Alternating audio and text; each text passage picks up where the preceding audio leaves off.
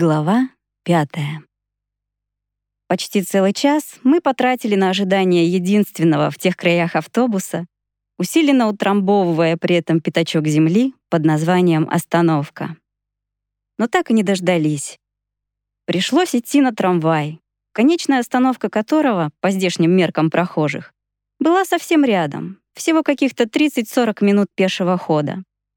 Правда, с непривычки Изучая на собственном неудачном опыте достопримечательности местных ям и колдобин, мы потратили целых полтора часа. Но на эти малоприятные обстоятельства почти никто не обращал внимания. Все взахлёб делились своими впечатлениями от увиденного. «Ну что?» — с улыбкой сказал Костик. «Идем на следующую тренировку». Все дружно, как сговорившись, ответили «да». «Не знаю, как вы», — с восхищением произнес Андрей, самый увлеченный среди нас единоборствами. Но мне кажется, я нашел то, что хотел. Во всяком случае, на данном этапе.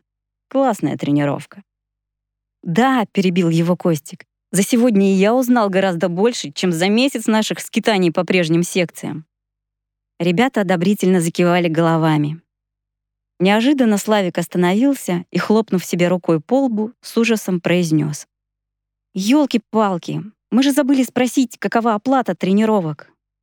Андрей положил руку ему на плечо, добродушно успокоил. «Не переживай, старина. Я спрашивал у сенсея.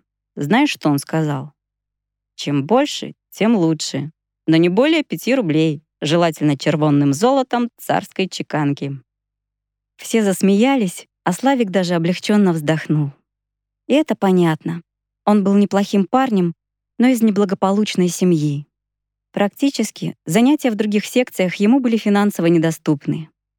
Для него достать 15-20 рублей в месяц означало достать целое состояние. Так, шумно вспоминая отдельные моменты тренировки, веселые шутки учителя, мы не заметили, как добрались до остановки.